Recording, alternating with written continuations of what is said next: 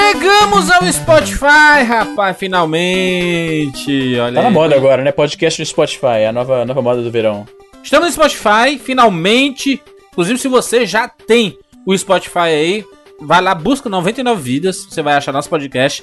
Clique em seguir, que aí você é atualizado a cada novidade. Inclusive, o Spotify tem um- né, uma paradinha lá pra você receber umas notificações, né? A cada podcast novo e tudo. Então você pode colocar do seu jeito. O fato é que o Spotify, ele é uma plataforma muito bacana, todos nós aqui usamos, mas a parada é que ele vai trazer acessibilidade. Ele não vai trazer 10 milhões de downloads por 99 vidas, sabe? Ele vai trazer acessibilidade. Inclusive, você que quer mostrar pra alguma pessoa que não conhece podcast, fala assim, cara, tu tem Spotify? Tu sabe o que é podcast? Não sei. Abre o Spotify aí, busca aí 99 vidas, edição X, 50, sei lá. Pega os, no- os nossos estilos 99 vidas, são excelentes pra quem não gosta, por exemplo, de Não, videogames. Edição X não, Jordi. Rapidamente, eu acho que cada um devia indicar uma edição pra galera. Pra galera passar pros amiguinhos que não conhecem podcast. Boa, boa, boa, boa. Deixa eu ver aqui. Eu indico a 50, que é uma das melhores até hoje. Brincadeira de criança? Exatamente. Tá lá pra baixo, mas, mano, é uma das melhores edições até hoje. Eu vou indicar. Olha só. O, o- o nosso est- estilo 99 vídeos é uma série maravilhosa pra, pra turma que. Isso falando pra turma que não conhece videogames, tá? Sim. É a forma da gente indicar um podcast bacana. Eu vou indicar, Evandro, o 99 Vidas 214 sobre os memes clássicos Porra, que é nós também. fizemos aí. Só clássico, mas a gente vasculhou essa internet sobre os momentos mais clássicos do mundo. Se bem que é, muito internet, né? Então eu vou, eu vou fugir, vou fugir desse, desse do de coisa de internet, sabe? Pra ser mais nostalgia pra turma Nossa, poder do, se o do identificar SBT mesmo. também é bom, hein, mano. 222. Do SBT é maravilhoso, mas eu vou indicar a edição 145 sobre Chaves e Chapolin, tá? Também é bom, ó. Falando em SBT, Essa é uma, a, minha, a minha dica. Bruno, indica uma coisa aí, Bruno. Um- uma edição 99 Vidas clássico do estilo 99 Vidas pra turma. Eu sou caótico. Eu vou indicar o 99, o cara tem que começar a escutar pelo fim. O Bruno é louco, mano. Ixi. Por que você. Caralho, já começar com. Não, mas o 99 o cara tem que estar emocionalmente não tem nem lógica, cara. Alguém, alguém que a vai parada. conhecer ouvir o 99, sai daqui. Eu quero a experiência de alguém que escutou 99 primeiro. Eu quero Caralho. caos, é o caos. Mas aí rouba um pouco da emoção, né? Na verdade, Bruno, você, você tá recomendando pra alguém que não gosta de videogames, não conhece esse universo, mas quer ouvir um podcast e quer se divertir. Isso, 99. Não, 99 não faz O Bruno é isso. louco, mano. Aí não, caralho. Porque fora esse, eu só recomendaria de videogame. Então é esse. Se é pra não ser de videogame, é esse. Caraca, o Bruno é contra o estilo 99 Vidas, que é o nosso mal hit. Não sou contra. Eu tô, eu tô recomendando justamente o melhor, que é o fim.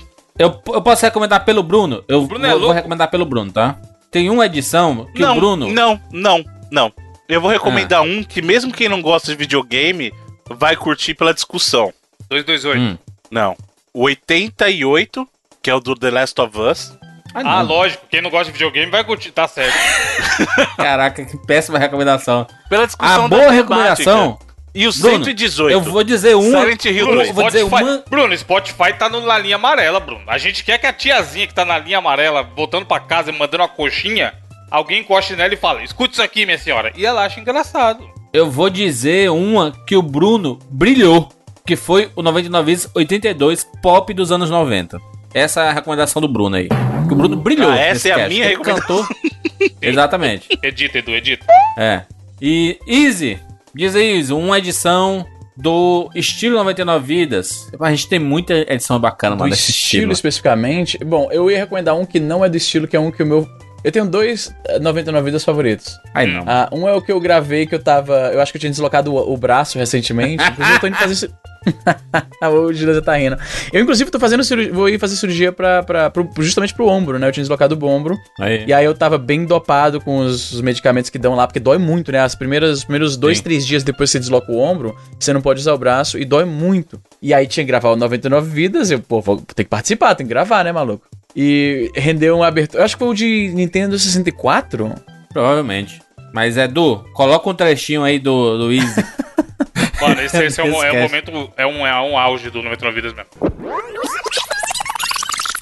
Quais foram os dias que vocês ficaram mais loucos nessa vida? Loucos, malucos, desesperados. loucos assim do- de, de fora de si, né? Obviamente. No sentido de. Eu tenho história boa. Eu tenho história Luiz tá chapado agora. O Luiz está nesse momento.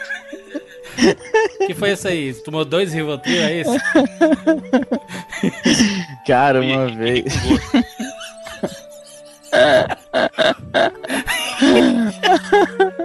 Caraca, a risada de maconheiro. Aquela, aquela do Eu vi gnomo. Ei, qual foi o dia que tu ficou mais doido? Tu, gosta, Cara, tu, tu toma ice, isso. né? Tu gosta de tomar ice, né? Ah, Icezinho, meu filho. Olha só. Eu-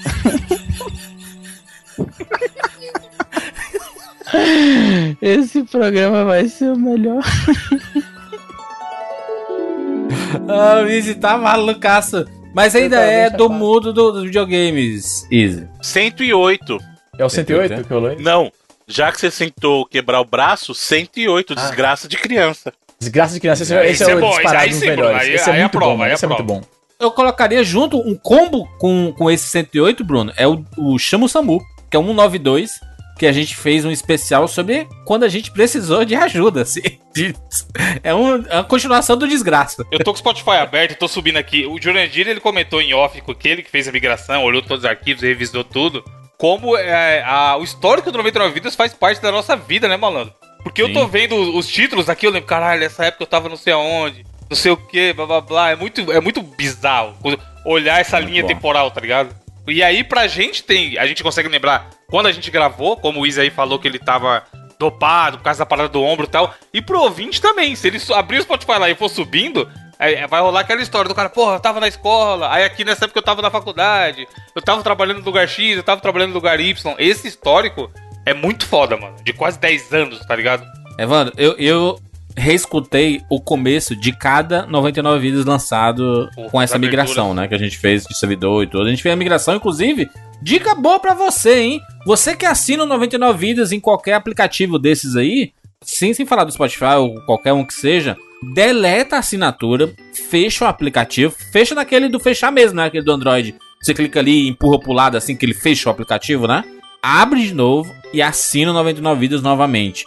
Porque por causa da, da migração ele duplicou alguns alguns programas porque esses aplicativos são meio juments, né? Eles vêm assim, olha, subiu um arquivo novo, mas é o mesmo arquivo de antes, sabe? Só que é um, um- um Mudou a data, né? Ele já endereço novo. considera o novo. É. Aí ele duplica, sabe? Então você que duplicou aí os podcasts, fica a dica de fazer isso e vai resolver esse problema de forma muito fácil. Inclusive o Spotify não precisa disso, porque o Spotify é inteligente e não duplicou isso. Mas eu fui reouvir, Evandro. Eu, eu pra, pra testar se cada arquivo tava bem migrado, eu dava play, né, em cada um. E eu escutei o comecinho de cada abertura que nós fizemos aí dessas Nossa, tá 330 e poucas edições aí. E, cara, tem registros maravilhosos nossos. De multa, de coisa que a gente quebrou, de o nascimento do Comidinhas, Foda. sabe? Ele começou a ser primeiro assim, comidas. Não, o que, que vocês gostam de comer? Sabe? E aí. aí depois é, co- começou a virar uma tônica, né? Vamos falar sobre comidas. Aí. Depois. Comidas! Aí alguém grita assim, comidinhas! Vamos falar sobre comidinhas. Aí depois no próximo grita, comidinhas! E aí o Is falando, comidinha! Vira um negócio e transforma o monstro, né? A criação do monstro aí. E aí a gente faz uma sequência de cinco programas em que toda semana a gente fala de comidinhas. E aí o Bruno começa a ficar com raiva do comidinhas. Quem fala assim, comidinhas! Aí o Bruno, ah, não, de novo? Muito bom, mas tem a nossa história. A gente, to- toda vez que a gente compra um videogame novo, tem uma abertura, né? Pro, pra, pra cada específico. Tipo, eu, eu comprei um Wii U. Aí eu falo, comprei um Wii U. Aí pronto, ih, lá, De velho. vez em quando eu esqueço que o Jurandir cometeu a loucura de comprar um Wii U, mano. Comprei, comprei. Comprei e tá no Durou Alex quanto tempo na quebrado. tua mão? Durou três meses. Caralho. Ainda foi muito. Só o Miguelzinho que jogava, né? É o Miguelzinho que jogava o Super Mario, New Super Mario hoje. Não, mas só, só um adendo, não só ele comprou, como a gente cantou a bola. Que a Nintendo ia lançar, ele comprou perto já na, na iminência do lançamento do Switch. Não, não, falou, não, não foi isso não. Eu es- escutei a abertura, Bruno. É, saiu o programa, eu falei, comprei o Wii U. Aí a gente comenta, lá, lá. no podcast seguinte, o Bruno chega assim, Jurandir, cometeu um grande erro. Na semana seguinte que ele comprou, a Nintendo anunciou que vai lançar um novo videogame. Ai, que desgraça, mas foi bizarro. Mas é muito legal, cara. Acompanhar o histórico do 99 Vidas é muito bacana. E se você tem um Spotify, assina aí, porque se você escutar várias edições, ajuda inclusive o nosso podcast a crescer na plataforma, né? Então, me mesmo tendo outros aplicativos com podcast, a gente não quer que você deixe de ouvir o, os podcasts que você escuta nos seus aplicativos aí normais, não. Mas assina de toda forma se você tem o Spotify. Não, não vai fazer diferença nenhuma, né? É, se você escuta ou não, mas se escutar lá pela plataforma é massa. É o mesmo arquivo e sai do mesmo lugar. Mas é aquilo, a ideia é justamente ficar mais fácil para apresentar pros amiguinhos. Então. Exatamente. E, e outra, Evandro, agora na plataforma vai ficar mais fácil quando nós fizermos edições de música, né? Como a gente já fez do pop e do dance dos anos 90, quando nós fizermos uma próxima, vai ficar mais fácil de ter uma playlist desse É, tá episódio ali, né? específico, né? Vai ser muito mais fácil, muito mais legal colocar lá. Inclusive, a gente pode ser o nosso, a nossa pauta, né? A gente fazer uma playlist lá e, e colocar a gente escutando e, e comentando, né? É isso, essa é a novidade. Estamos no Spotify. Aliás, não só o, o 99 vezes, mas o Rapadura, o 42. Em breve, MPB. Vai estar a família toda. Estamos trabalhando No para, para que seja um MPB. Ô, eu tô subindo aqui todos rapidamente. Aparentemente, o maior 99 vidas já feito na história. Vocês têm ideia de qual, qual que é? Não sei. Maior em duração. Não, não faço a mínima ideia. É o número 302, aonde o Bruno e o nosso bravo convidado brilhou. É sobre o Horizon. 2 horas Caraca. e 21 minutos de 99 vidas. A gente não teve nenhum mal que isso, não, Evan? Então, Certo? 2 horas Esse é o mais 21. longo mesmo? Acabei de subir aqui e olhar todos. O do Kojima é bem grande, que é o Vê, 287. vê ali na, na, na, faixa do, do 100. 100, 101, 102, Olhei todos, assim. eu fui olhando, não tem. O primeiro do Porque eu 100 acho que que era... do, do Red Dead, do, do, do Red Dead ele é bem grande também, mas eu Mas acho tem, que tem poucos que é acima Horizon. de, acima de duas horas. O É, né? 118, quer ver, ó, eu notei aqui os que tem mais. 118, Silent Hill 2. 2 horas e 11. Caraca. Foda, Bom. né? Grande pra caralho. E aí aquela pergunta que a gente fez, Evandro, lá, lá no começo, ah, quais edições você recomendaria pra quem não é jogador de videogame quer conhecer o 99 Vidas e esse universo de podcast? Pra quem é jogador de videogame, meu irmão, você não assinar o 99 Vidas, aí tá perdendo, né? Você tá perdendo porque a gente já falou basicamente de tudo de clássico. A gente já revisitou muita coisa. Tem muita edição bacana dos clássicos do Super Nintendo, do Mega Drive, de Atari, do PlayStation 1. Ainda tem muitas edições por fazer, obviamente. Mas os grandes clássicos a gente já mencionou e já, já trabalhou aqui no 99 Vidas. Então tem edições pra você ficar maluco, nostálgico. Inclusive, hoje, no dia da gravação, um, um ouvinte mandou um tweet, o seguinte tweet: Lucas Homer. Estava ouvindo o 99 Vidas número 100 sobre o jogo mais importante da minha vida, Zelda Ocarina of Time. Logo no começo, Jurandir Filho pede para que fechemos os olhos e a tela inicial do jogo começa a tocar. Isso me fez chorar tanto. Obrigado por terem me feito Caralho. voltar no tempo, sabe? Isso é muito legal, né, cara? Porque é essa sensação que o 99 Vidas quer fazer. Sempre que a gente fala de algum clássico, relembra alguma coisa, é ter essa sensação gostosa da nostalgia. Não é a nostalgia, ah, o melhor sentimento da vida, é o melhor de tudo. Não, é só pra você poder resgatar um pouco desse mundo caos que a gente vive hoje, de um monte de sentimentos, você conseguir voltar um pouquinho no tempo e relembrar um período que foi legal pra você, um sentimento, um jogo, uma música que foi legal pra você e você poder ficar bem, pelo menos naquele instante. Esse é um dos maiores objetivos do 99 Vidas, além de a gente bater papo, se divertir e tudo mais. Esse sentimento gostoso da nostalgia, sabe, da gente voltar um pouquinho no tempo, da gente, sabe, quando a gente abria aquele presente que a gente ganhou daquele videogame, tinha aquele cheirinho de coisa nova, sabe, aquela aquela sensação bacana, sabe? É, é exatamente o que o 99 Vidas propõe a cada semana. Era uma vida mais fácil, né, cara? Puta que pariu. Tipo, o legal do, do, do estilo 99 Vidas é isso. Ele, hoje em dia tá tão, todo mundo com raiva um do outro, todo mundo brigando, só notícia ruim na TV. Você liga, o, você, você liga lá no seu, seu programa de, de podcast, agora o Spotify, baixa aí os, os, os estilos 99 Vida e relembra de quando a vida. Lembra quando a vida era só chegar em casa depois da escola, tá aquela chuvinha lá fora, juras? Sim. Aí não tem, não tem dever de casa, tem um lanche já pronto que a mãe deixou. Você de estuda pela manhã, quê. Depois do almoço, sexta-feira à tarde. Você não sabe que vai ter o Puta fim de semana pariu. pela frente. sabe? Pra Vo- você vai no quarto, jogar. não sei se você tinha o seu Super Nintendo no seu quarto, mas eu chegava no quarto, tá lá a televisãozinha de É. 14 polegadas, tubão gigante, né? Minha mãe e meu pai não estavam em casa. Meu irmão foi pra casa de algum amigo, tá lá só eu em casa, aquele silêncio. Boto o cartucho lá do, sei lá, do Super Mario World ou então do Donkey Kong 2 e tô lá jogando, tranquilão. Fim de semana, como você falou, aquela chuvinha lá fora. Você liga a Ah, TV, liga a TV e tá, tá naquele. Isso, isso. E aí você bota, Bota pra cima no. Super Nintendo. Caraca! E aí. Aí, plim. Caraca, que Você delícia. gostava de uma chuvinha em cima, isso? E você lembra, e você lembra- lembrou outra abertura clássica do 99 Vidas, hein? É. As piadinhas de quinta série. Sim. Caraca, é maravilhoso. Tem, tem. Põe no. Põe no. Mano, põe no link do post aí. Tem animação, cara aí. Dessa abertura. Ah, muito boa, muito Mui- boa. Muita gente talvez não tenha visto Macho. visto ainda. É, é uma das melhores coisas pra você apresentar. Pronto, tá aí pra, pra apresentar pras pessoas que não conhecem. Pega um amigo aí teu e manda pra ele o 99 vídeos do Yoshi Island. Caralho, tem 250 mil views a animação. 99 vídeos animado no YouTube. Exatamente, 99 vidas 71 do Yoshi Island, tá? Muito bom. Pega pra ele ouvir só a abertura. Que essa abertura ela é. Meu irmão, ela virou desenho animado, né, mano? Tá aí, ó. Sim, desenho o, animado. o maluco é sucesso, brotherzaço, nossa. o- é Micaro o nome dele, o ouvinte. De fazer mais, hein? De fazer Ouve mais. Tem mais toda. aberturas aí que poderiam Manda rolar mais, caralho, mais, mais desenhinhos bacanas. É isso, vambora! Eu sou Júlio de Filho. Eu sou o Izzy Nobre. Eu sou Evandro de Freitas. E eu sou o Bruno Carvalho. E esse é o 99 Vidas, menino. Vambora!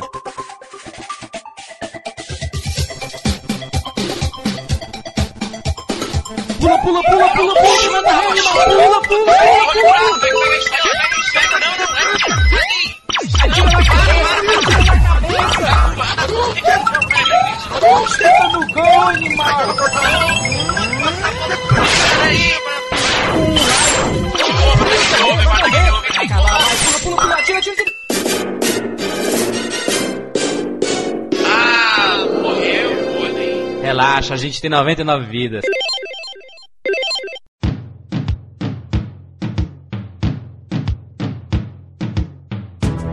Meninos, estamos aqui juntos mais uma vez para mais uma edição do 99 Vidas.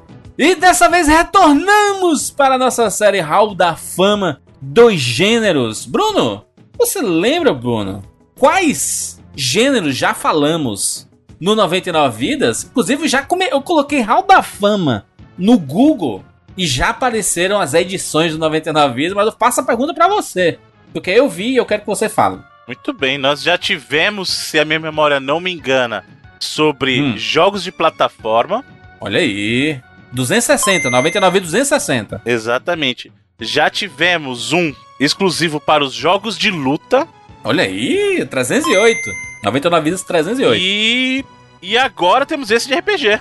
Olha aí. Olha aí, rapaz, vamos falar sobre RPG, esse gênero queridíssimo, Hall da Fama. Só pra explicar pras pessoas, é, um- é um- uma série dentro da série História dos Videogames, uma subsérie, né? É um spin-off, talvez, Bruno? É um spin-off, né? Ah, não é um É spin-off. spin-off do... Aí, não vamos entrar nessa briga de De spin-off. novo, De é. novo, né? 40 minutos dessa porra. Fala Mas logo faz que não é parte. e foda. Pronto, fala logo que não é e acabou. É uma parte, ela é uma parte da série, pronto, pra não entrar em Mas é uma detalhes. subsérie dentro da história dos videogames, né? É o Sub-Zero, Sub-Zero. Caralho. Olha só. A Hall da Fama dos Gêneros Uhum. é o, o local onde, que onde a gente escolhe um gênero específico dos videogames. E aí a gente relembra os primeiros jogos que foram lançados desse gênero, os grandes marcos, é, quais são os nossos preferidos, né? E de quais consoles e tudo. Dá uma repassada em grandes clássicos. E desta vez chegamos para os RPGs. Esses jogos maravilhosos que fizeram muito sucesso ali no 16 bits e nos 32 bits, né? Foram as duas gerações que os RPGs mais bombaram, né? É, RPG na verdade é um gênero que ele sempre esteve presente é, nos, nos consoles de videogames, aí, principalmente na, na geração 8 bits e em frente, em diante, né? É, Hum. é que o, o, o período eu acho que fervilhou mais aqui pra gente foi nos 16 bits e depois nos 32, né? A- aqui, durante os 8 bits, os RPGs não eram tão bem difundidos no Brasil, né? Apesar Uhum. de em outros lugares do mundo eles já terem uma penetração bacana, aqui no Brasil acho que foi efetivamente mais com os 16 e 32 bits. Acho que antes da gente falar do jogo em si, do, do, do gênero, né, RPG, Uhum. a gente tem que ver a origem da parada, né? Porque RPG vem dos RPGs reais, né? Do, do Role Playing Game, né? Que Exatamente. a turma que é jogava aí jogo- com os dadinhos e tudo. Uhum, que é o jogo de interpretação de papéis, né? Então, é muita gente conhece o RPG é, de mesa, tem o, o LARP da vida, né? Então, assim, tem muita coisa que vem da, do simples fato de você fingir. A criança brinca muito de RPG a vida inteira, você interpretar um papel.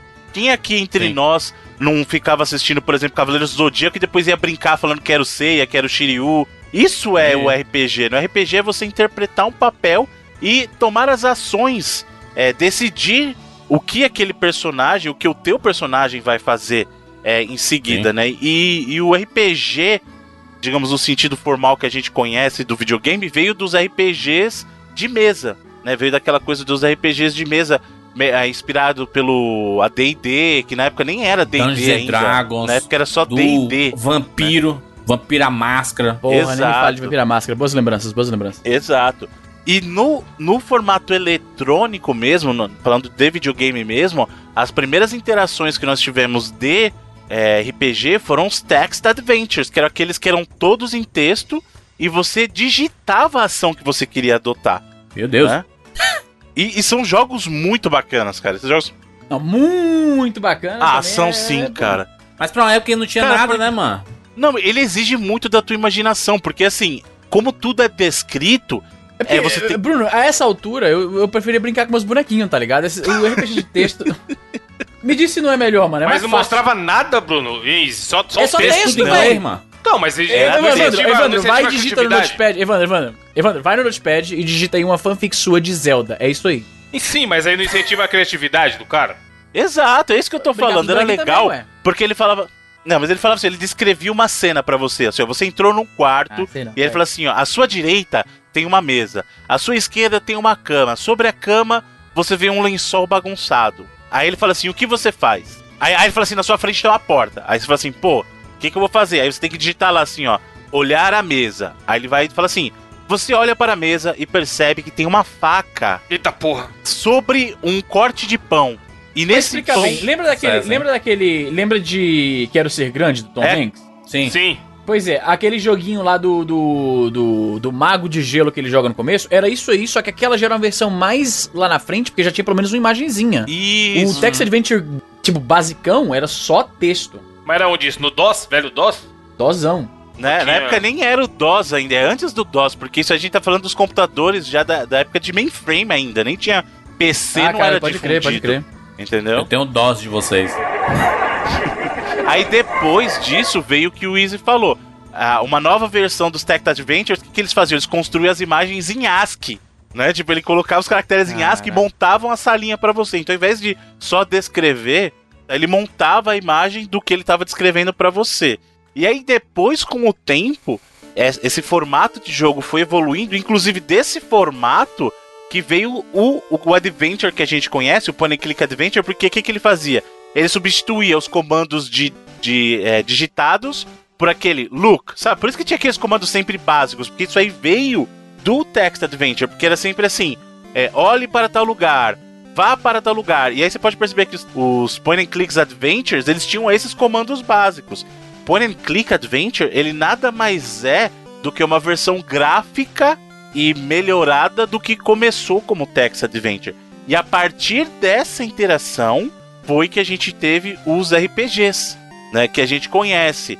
É, é óbvio que o- os RPGs eles tiveram sempre uma penetração muito forte no, no mercado japonês. É uma essência muito forte japonesa, mas nós tínhamos representantes, sim, nesse período inicial de é, RPGs que a gente chama hoje em dia de Western RPGs, né? Aquela coisa dos RPGs ocidentais nos computadores.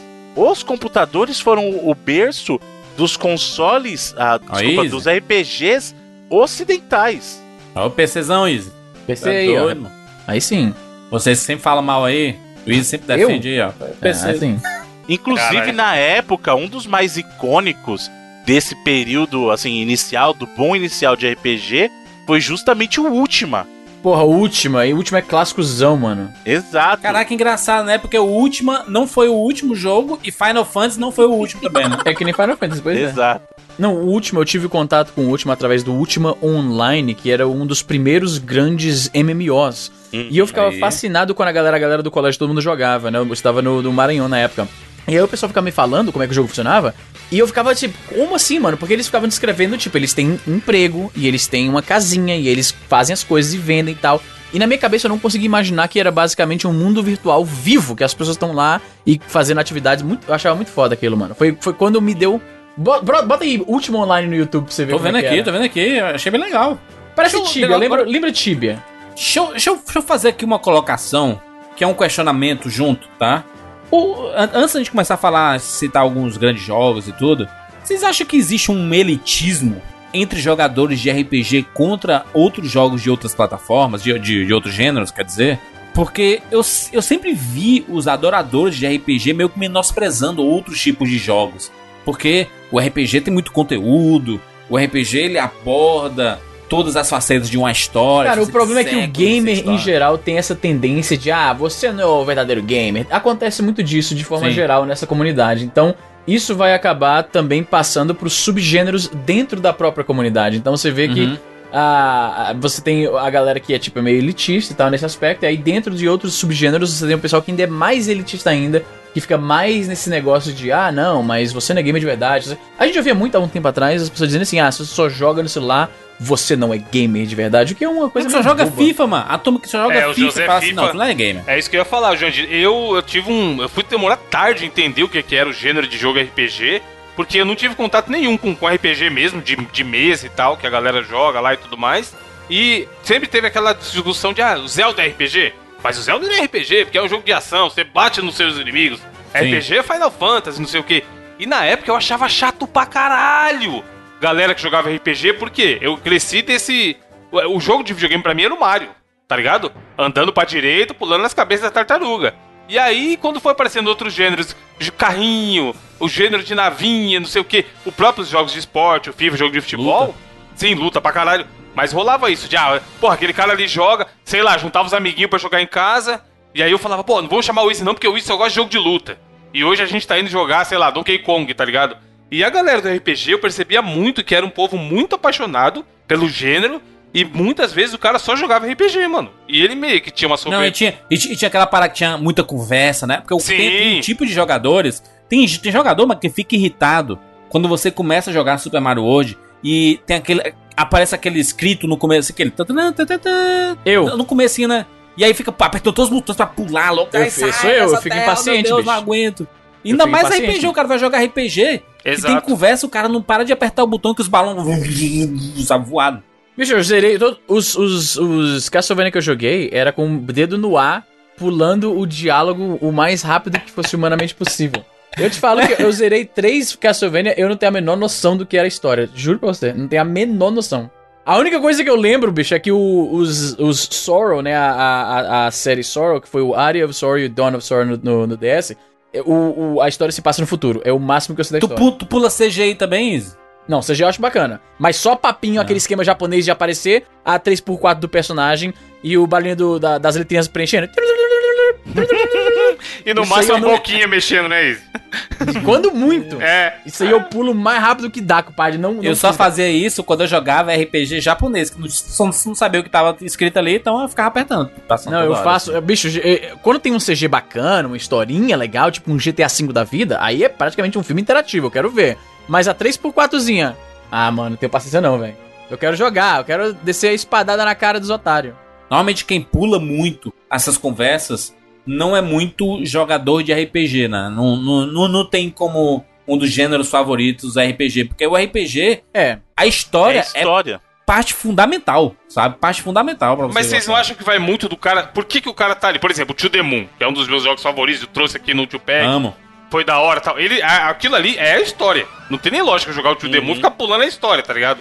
O, RPGs o- não. os RPGs do South Park.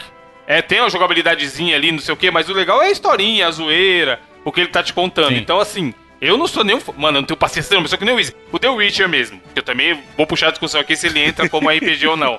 É uma puta história. Eu sei que é foda. Mas, malandro, deu Não 20%. Puta, deu 20% do jogo, eu já tá. Vai, vai, quero dar espadada, quero usar magia, quero ver o que, que vão me entregar, tá ligado? O, o o cara já fica deduzindo a história, né? Eu já sei o que vai É, acontecer. não, é isso aí, Siri é nóis, tá ligado? O, o, Horizon lá que o Bruno gosta também, vamos de novo discutir se é RPG ou não. Mano, joguei, chegou a hora que eu tava pulando a história. E eu sei que é uma puta história. Mas eu não tenho paciência de ficar absorvendo e vindo nos detalhes e lendo os arquivos e não sei o que, tá ligado? É o meu estilo de jogar. O Homem-Aranha, por exemplo, recente, eu achei maravilhoso, porque ele me conta toda a história enquanto eu jogo. Em nenhum momento ele para a ação pra te contar o que tá acontecendo, tá ligado? Então. Mas tu ia odiar, Evandro, o, Dra o Dragon Age Inquisition, mano. Não, se- puta, tem, tem lá, acho que saiu na live. Saiu é na live. conversa, mas é muita coisa. Saiu na PSN em alguma época aí, tá lá na minha conta, mas, mano, provavelmente é o tipo de jogo que eu nunca vou nem abrir, tá ligado? Eu acho que assim, dá, dá pro cara apreciar, não precisa odiar e tal, meu Deus, não consigo jogar RPG. Desde que eles saibam que por que, por que, que você tá lendo o Tio Demon? É porque você vai. O Late Shift lá que o Bruno indicou um tempo atrás. Mano, se o cara não tem o mínimo interesse naquela história, não tem nem porque ele instalar o jogo, tá ligado? Eu acho que daqui, eu e o Bruno somos os que mais somos a- a- apaixonados, né, por RPG, né? Porque a, gente, eu- a gente jogou muita coisa, né? Muita coisa. E, e, e é, e é isso que eu, eu falei e o Bruno reforçou, cara. É história, né, cara? Você joga RPG por causa de história e personagens, sabe? Não é muito pela jogabilidade, pelo, sabe? Ah, aquelas. Sabe? Não, não é isso. É história, cara. Principalmente a história. Relação, Porque né, cara? é- RPG sem, sem história cativante, cara, não, não é legal, sabe? E é até importante isso que você trouxe, Jurandir, essa discussão que você tinha. Na época dos 8 e 16 bits, ela era muito mais intensa, por quê? Em função do que o, o Evandro falou.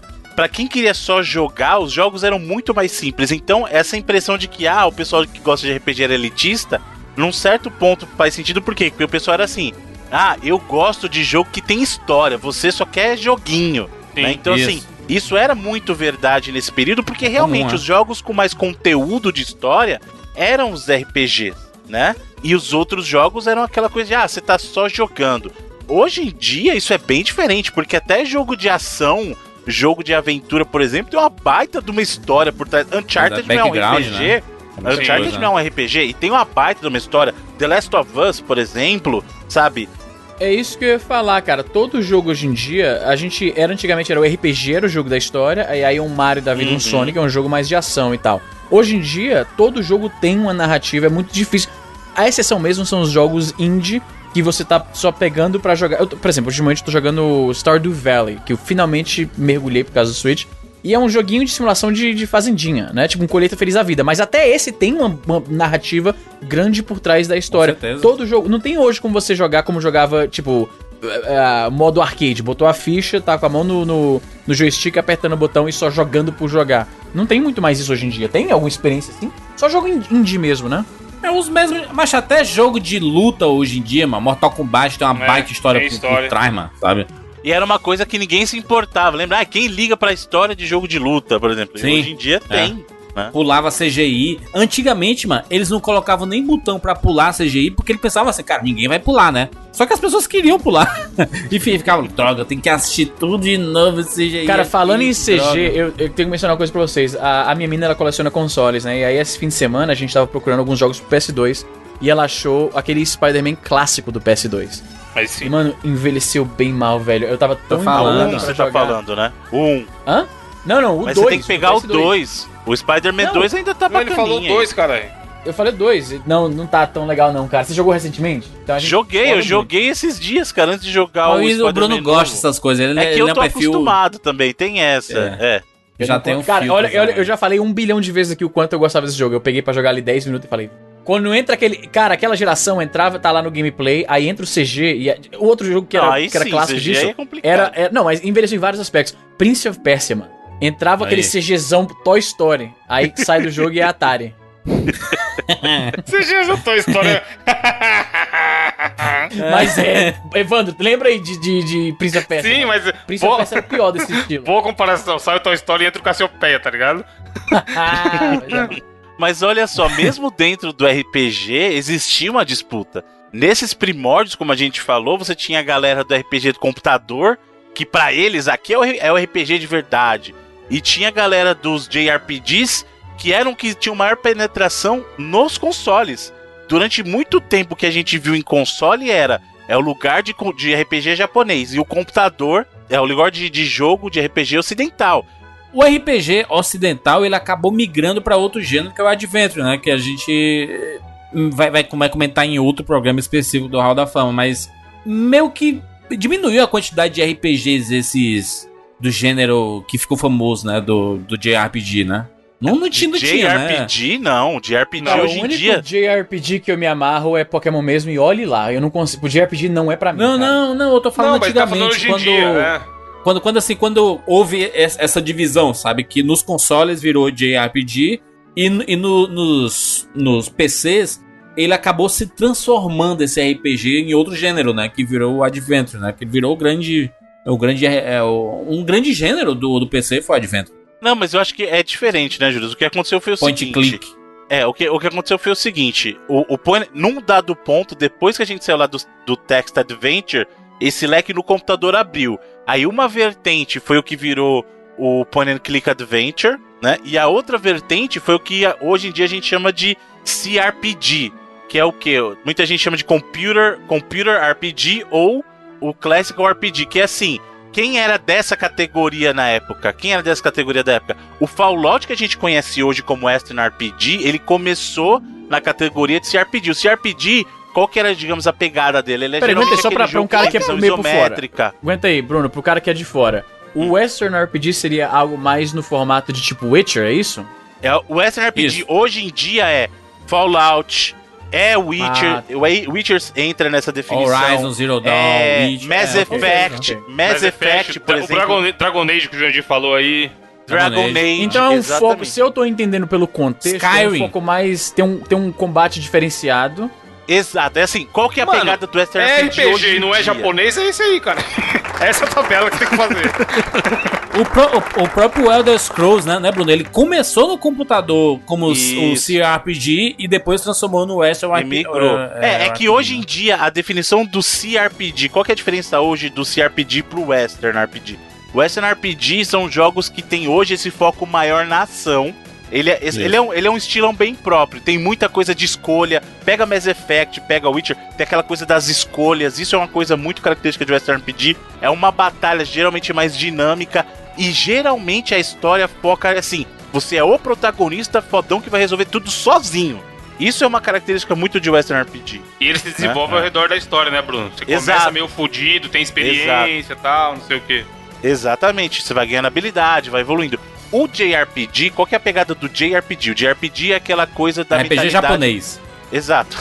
Mas ele tem a mentalidade do dos tokusatsu da vida, ou seja, é sempre um grupo, tem o vermelho, sempre tem o vermelho que é o especial, Sim. mas é sempre o cara precisa dos outros pra ele aprender uma lição. Ele nunca vai resolver Anime. tudo sozinho. Exato, é historinha de anime. Ele sempre tem um grupo, aí ele tem que aprender uma lição. E a batalha, geralmente no JRPG, é aquela coisa que a gente conhece de batalha por turno. Né? Aquela coisa de você espera o teu inimigo atacar, ou mesmo quando tem um turno mais dinâmico, cada um tem sua vez de atuar, mas o tempo corre independente e tal. Com o tempo isso foi mudando um pouquinho mais, né? Então assim, hoje você tem JRPGs que tem um sistema de batalha mais dinâmico. Por exemplo, o Persona é um sistema de batalha por turno, mas ele é muito dinâmico. E tem o caso do Final Fantasy XV, que você tem movimentação livre, e aí ele tem, digamos assim, um tempo de ação. Não é exatamente um turno, mas ele tem um tempo de ação, né?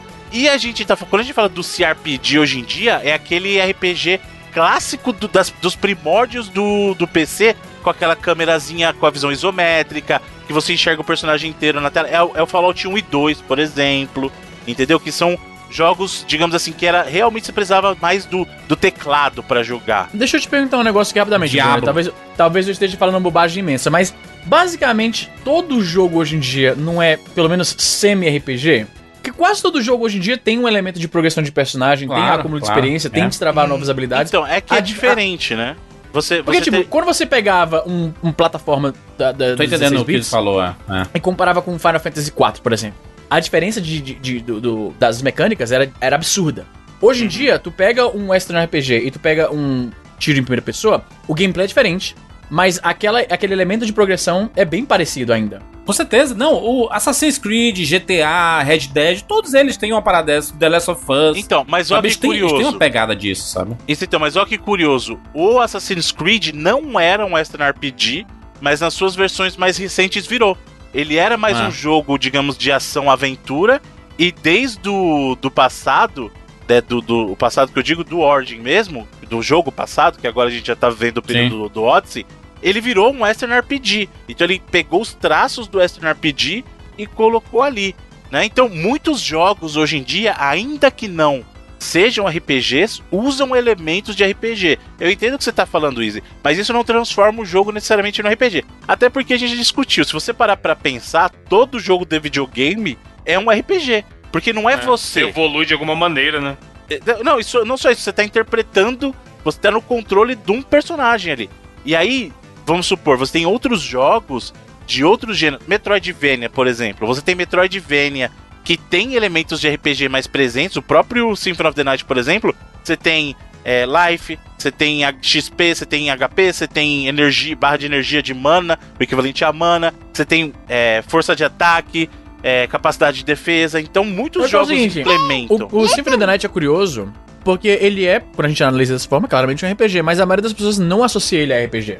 Tem, tem mais cara de plataforma, ação. né? Exato, exato. É que as pessoas, quando pensam em RPG, não associam a plataforma como algo de um RPG. Né? Então é outro tipo Mas de a gente vai fazer, Bruno, ainda um Hall da Fama dos Gêneros pra Metroidvania. É, porque vai desmembrando, né, mano?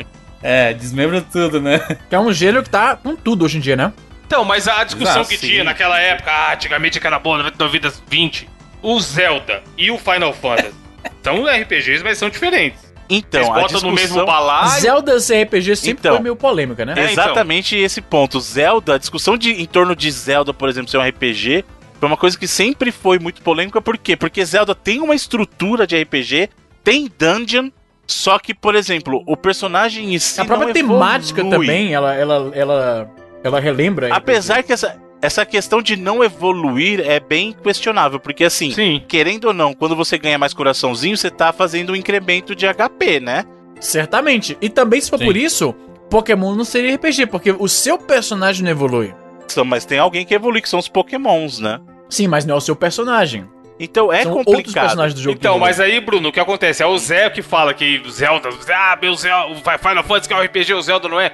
Ele vira pra você e fala: Ah, então você quer dizer que o Mega Man é RPG? Porque o Mega Man vai Ah, evoluindo não- conforme a história. Não, mas é, mas é porque teve uma época, teve uma época que, que eles usavam o argumento de tem a câmera de cima, é RPG. Tem, tem balãozinho de conversa, Caralho. é RPG. Aí depois, ah não, tem é, o seu personagem sobe level, pronto. Esse é o principal pra dizer que é RPG. Aí depois foi se modificando, modificando, mo- tipo o The- Last of Us. O personagem, ele não evolui, né? As Não. armas evoluem, né? Os equipamentos, né? Nem Os as equipamentos armas, na evoluem. verdade. É que você aprende a fazer novas armas, mas vamos supor, tem Upgrades, né? a, a- digamos, a faca é a faca, ela não fica uma faca mais forte. O que você pode fazer depois é juntar a faca. É porque é um novo gênero, mano. Tipo o, o Tomb Raider, mano. É um, é um novo gênero. Ele não Então. é RPG. Ele é um. Ele é um. Ele é, é o Western Ação. RPG. famosa né, famosa ação com elementos de RPG, Bruno?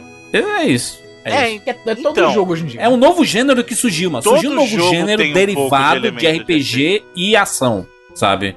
Exato, que é o que a gente chama do Western RPG hoje. Muitos É. jogos são chamados de Western RPG por causa dessa vertente. É um jogo de RPG com foco grande em ação. A batalha é mais. É com um foco muito maior na ação do que na tomada de decisão. É o jogo de mundinho, né? Tem mundinho, é RPG. É o Western RPG, tá? Hoje em dia. E o Zelda, né? O Zelda novo que saiu, né? Então, aí é que tá. é, o Breath of the RPG. Wild, ele tem vários elementos dos jogos que a gente chama de Western RPG, mas ainda assim, o Link não evolui como personagem assim.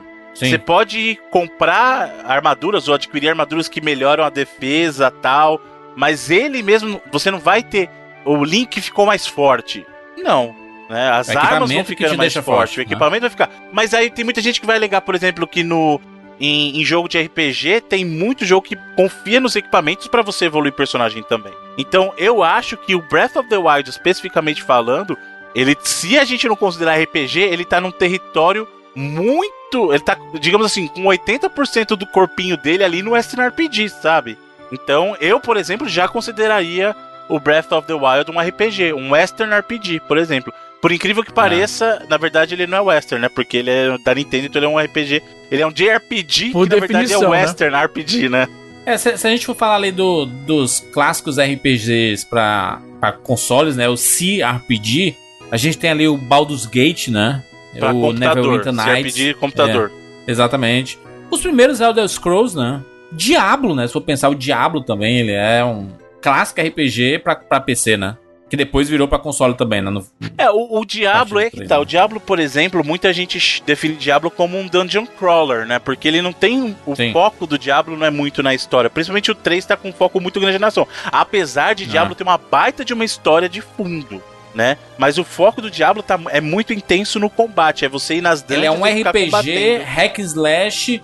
É uma mistura, né? É uma mistura de gêneros, na verdade. Isso, é o que a gente chama de Dungeon Crawler. É um RPG que o foco principal é assim: eu vou evoluindo meu personagem por evoluir pra ficar mais forte e cada vez mais descer mais e batalhar mais, sabe? Então ele, ele existe em função da batalha. A história nem é o foco principal ali, né? Exatamente. Então, então, assim, é, é, tem, tem muitos jogos de PC que fizeram muito sucesso, mas como é, a, a gente começou a falar aqui sobre os RPGs e os JRPG, que eles, cara, eles viraram um fenômeno gigantesco, né? Principalmente por causa dos consoles e o alcance que eles tiveram, né? E começou ali na geração. Se bem que o primeiro RPG de todos saiu ali no Atari, né, Bruno? Grande clássico. Você tá falando do É, Adventure? Ele não é o RPG. Adventure, né? Então o Adventure é um jogo de aventura, né? Não é RPG. É um de- pseudo-RPG. É, Os conceitos de RPG É foda, estão né? naquele É. jogo, né? Mas, mas juras, o conceito de RPG nesse caso seria só o. a- o quê? O que, o que se passa no mundo de fantasia? Até isso é meio. Porra, você não dá pra ver nada. eu, eu, Mas é imaginação, né? costumo RPG é só definir o imaginação, Adventure né? assim. O. Adventure é o mais próximo de um RPG que o Atari conseguiria chegar, por exemplo. Eu costumo definir.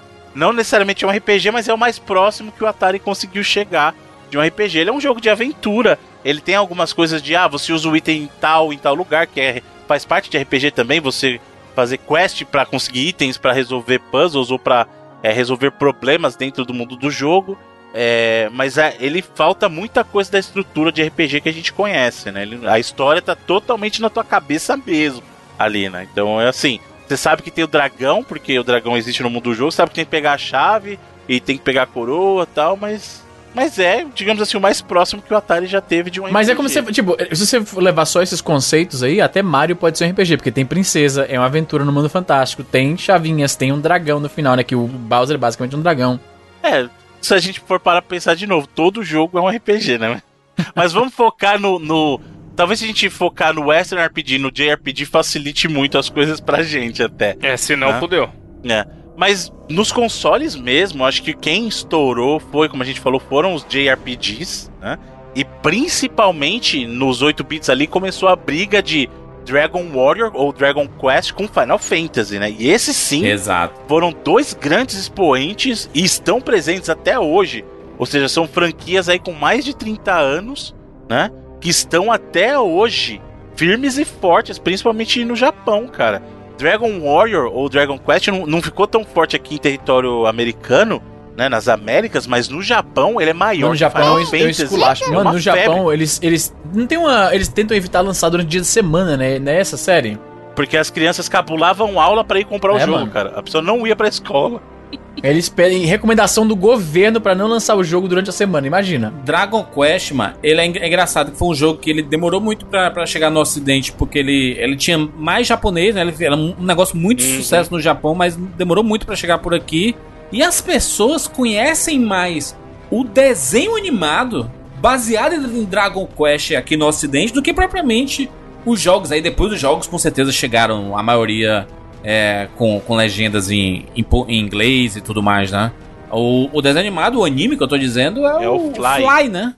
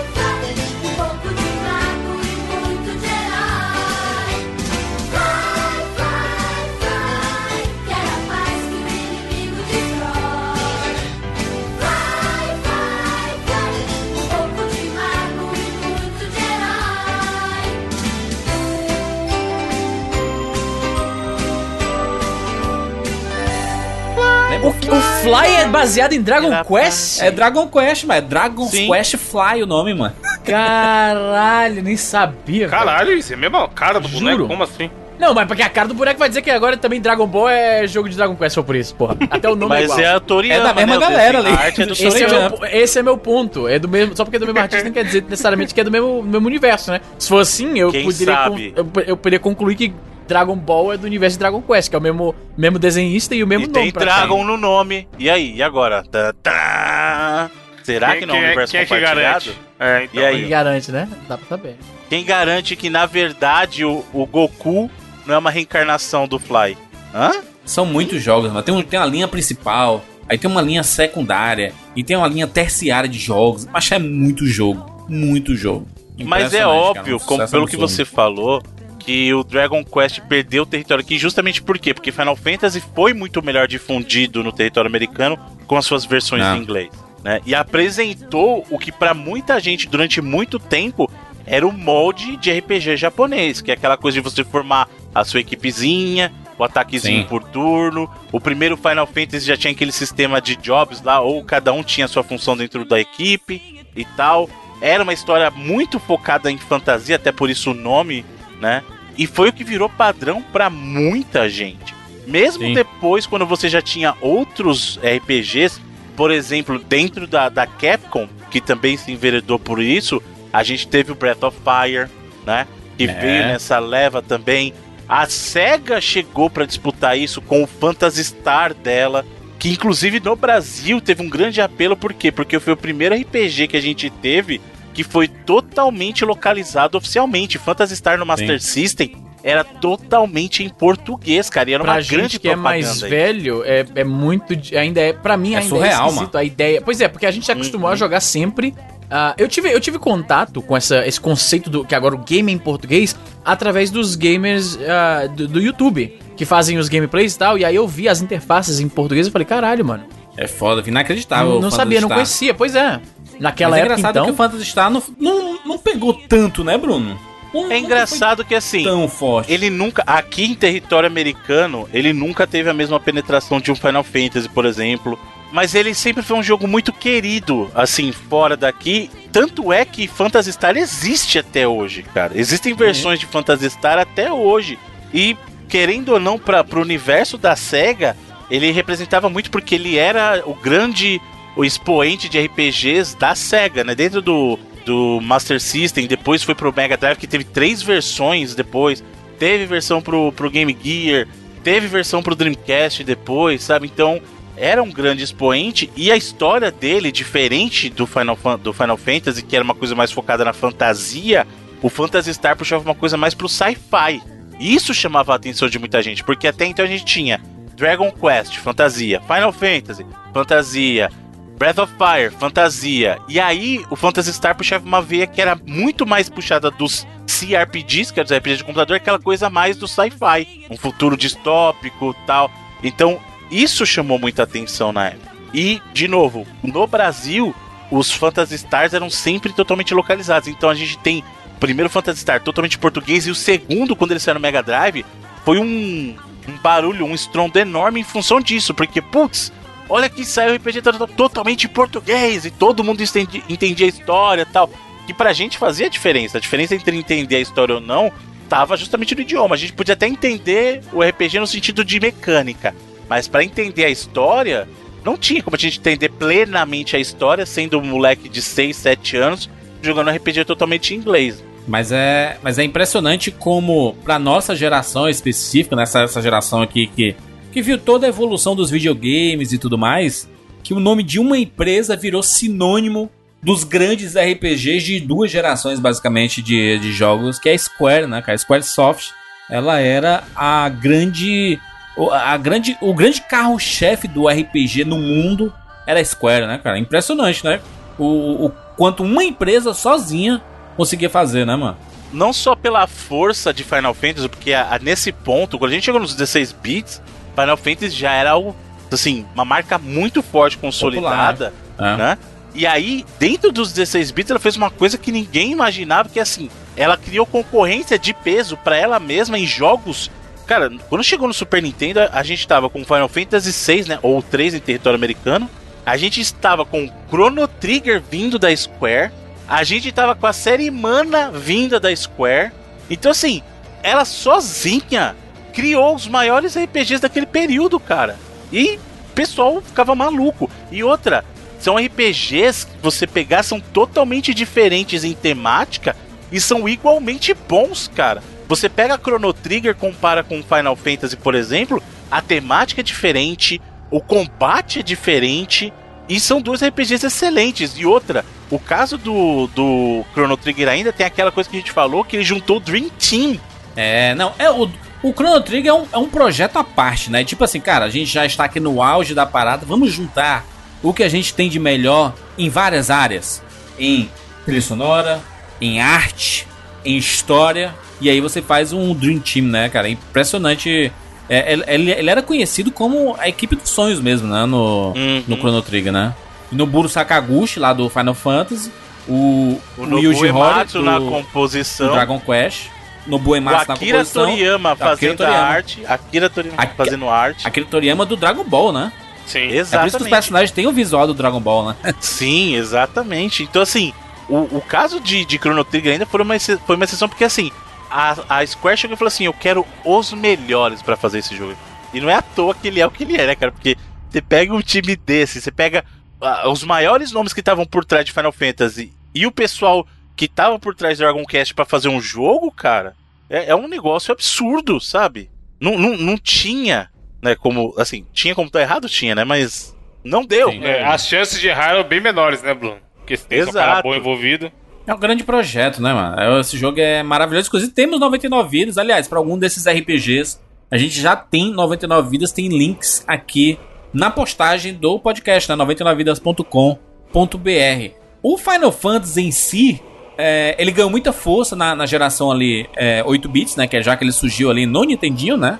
E aí, é, quando chegou na geração 16 bits ali com o Super Nintendo, ele ganhou muita força. É, houve essa parceria, né? Nintendo e Square.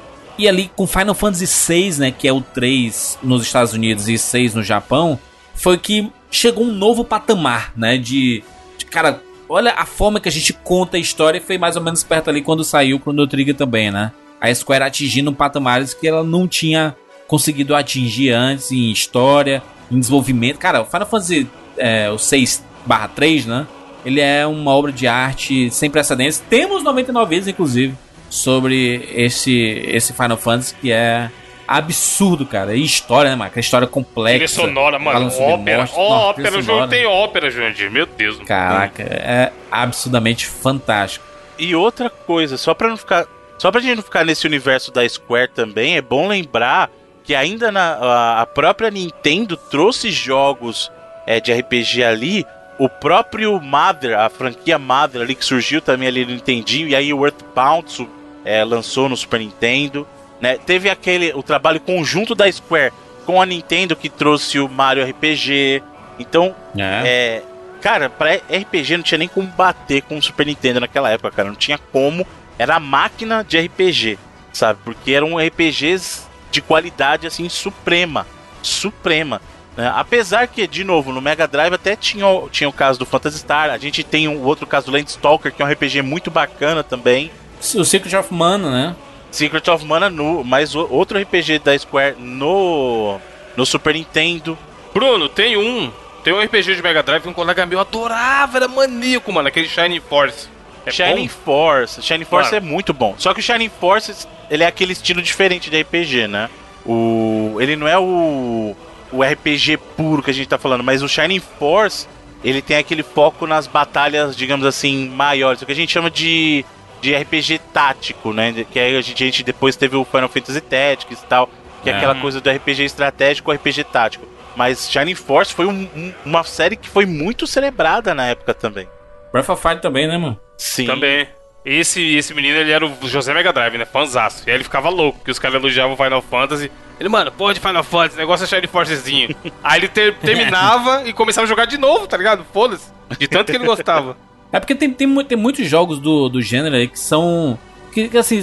se você teve acesso e você, você jogou e você pirou, porque os jogos eram muito parecidos por causa da câmera, né? Você podia confundir um com o outro. Então tinha vários jogos que passavam despercebidos, tipo aquele Soul Blazer, o Front Mission, sabe? Até, até o, o, o Beyond Oasis, que é meio confundido como por ser um action, né? Um action RPG também. É, Uhum. é, e o Zelda acaba se, se enquadrando nisso também, né? É, o Star Ocean, mano. Tem, tem um RPG, mano, 16 bits ali. Foi demais Muita ali, coisa. cara. Terra Enigma, lembra Terra Enigma? Sim. Illusion of Gaia. Cara, tem muitos jogos, muitos jogos, cara. É é impressionante como o gênero RPG ele se solidificou muito na geração 16 bits e muito no Super Nintendo, né? Ape- Apesar de, de terem vários jogos ali no, no, no Mega Drive também, é, o Super Nintendo virou meio que um celeiro ali de RPGs, né? Algo que ali não, não tinha nem como disputar. Mesmo que os RPGs da SEGA tivessem qualidade, como que a gente falou do, do Shining Force, com uma batalha mais tática, o Landstalker, o Phantasy Star. Sim. Mas a quantidade de RPG É, de Super qualidade loucura, que saía no Super Nintendo não tinha, não tinha como disputar, cara. Não tinha como. Algo que acabou virando na geração seguinte, né? Com aquela transição Porra. que a gente teve da, do pessoal migrando, Square, todo mundo migrando pra Sony com Play 1, cara. A mesa virou totalmente. E aí a Sony tava com a plataforma que tinha os RPGs monstros, né? Veio Final perfeita Fantasy. pra RPG, cara. Sim, Tem. cara, ó. Final além de ela receber remasterização dos outros títulos, por exemplo, o Chrono Trigger acabou saindo pra ele em versão remasterizada tal, mas ele tinha Final Fantasy 7, 8, 9. Não. Pegava o Tactics. Tactics saiu O ali, né? A gente tá falando de O RPG 7 tático.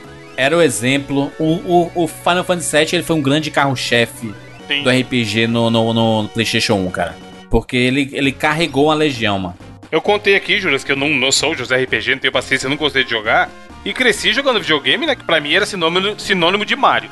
Aí eu lembro, Sim. mano, como se fosse ontem. Uma, uma semana atrás eu tava na casa de um brother que tinha o Mario 64 no Nintendo 64 e tava chegando o dia das crianças e eu, caralho, vou ganhar videogame novo, esse vai ser o 64. Olha esse Mario, meu Deus, é o futuro, é nóis.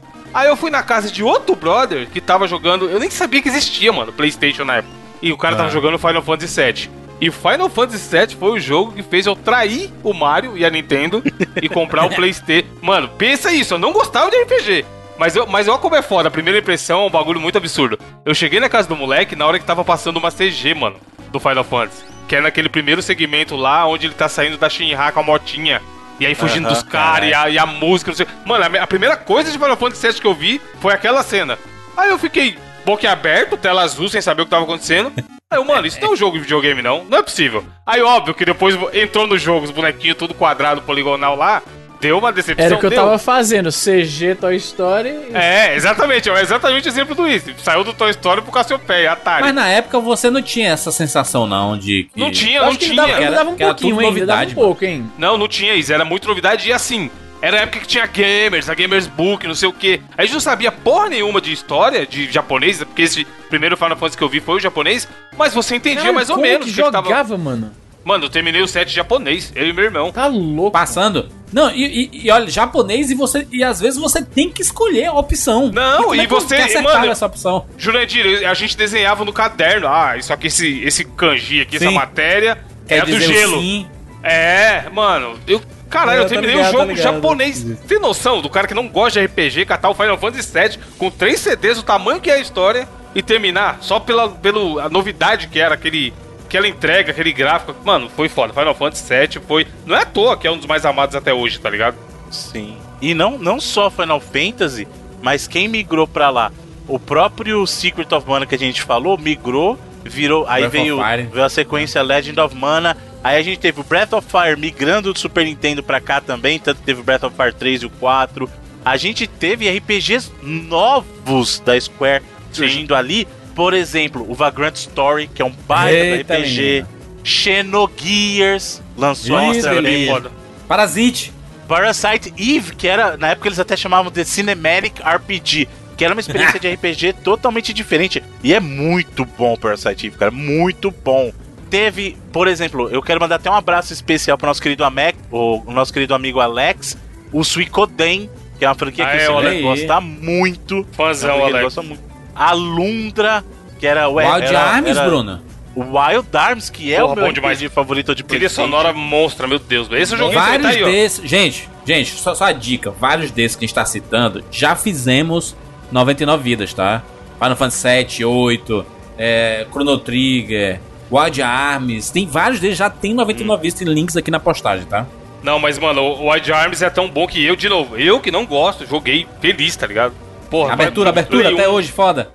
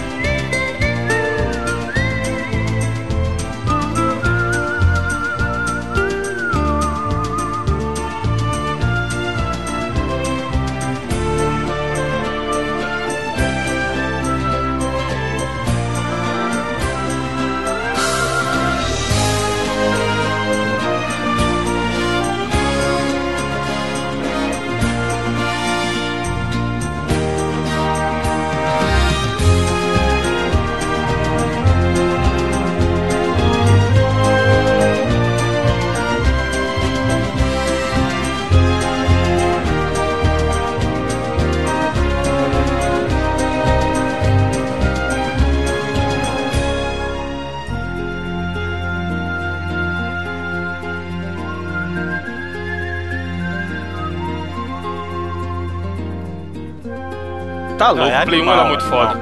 Ó. Aí depois ainda a gente teve Persona surgindo ali, porque a, a Persona veio do Shin Megami Tensei, que inclusive tinha no Super Nintendo também, que era uma série que me- brincava muito com aquela coisa do sobrenatural, a coisa do- dos demônios e tal. E aí Persona surgiu como spin-off dali, né? Disso virou um fenômeno que, que veio, a se explodir, a veio explodir depois, Persona. Mas muita coisa, cara. Muita coisa Bruno, surgiu Bruno, ali. Bruno, Bruno, Bruno. Sabe um que eu sempre, sempre cito aqui, você urra quando eu cito e foi bom, eu joguei? O Legaiazinho, mano. Legaia. Legend of Legaia, fantástico, cara. Legend of Legaia é Legaia é o seu sistema de combate delicioso. Exatamente. Grandia surgiu ali também. Aí, Chrono grande. Cross, que era a sequência do Chrono Trigger. Né? Então, assim, Exatamente. o que o, o que o PlayStation fez foi até sacanagem, que ele pegou o que o Super NES tinha feito e ele levou isso a um, um outro nível, cara. Porque o RPG, quando encontrou a mídia de CD, que eles podiam botar música orquestrada, podia colocar CG, podia colocar cenário com movimento e escambau, os Podia caras fazer deixaram. 5 CD no mesmo jogo. Exatamente. Aí os caras, assim, perderam o controle, sabe?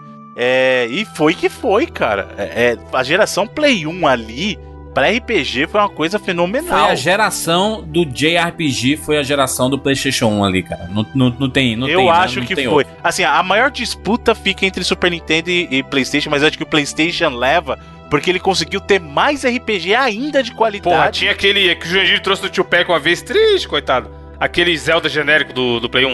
O O Musashi. Não, Ah, não, esse é o Musashi. é, O Brave Fencer Musashi. era o Na Zelda, era o era Zelda massa. do Playstation. Na época era fudido. Na época era Mas top. tinha o Alundra, é, eles chamavam de Zelda do Play 1 e era bacaninha também o Alundra, cara. O Alundra é legal. Na época tinha na capa assim: é, esqueça Zelda.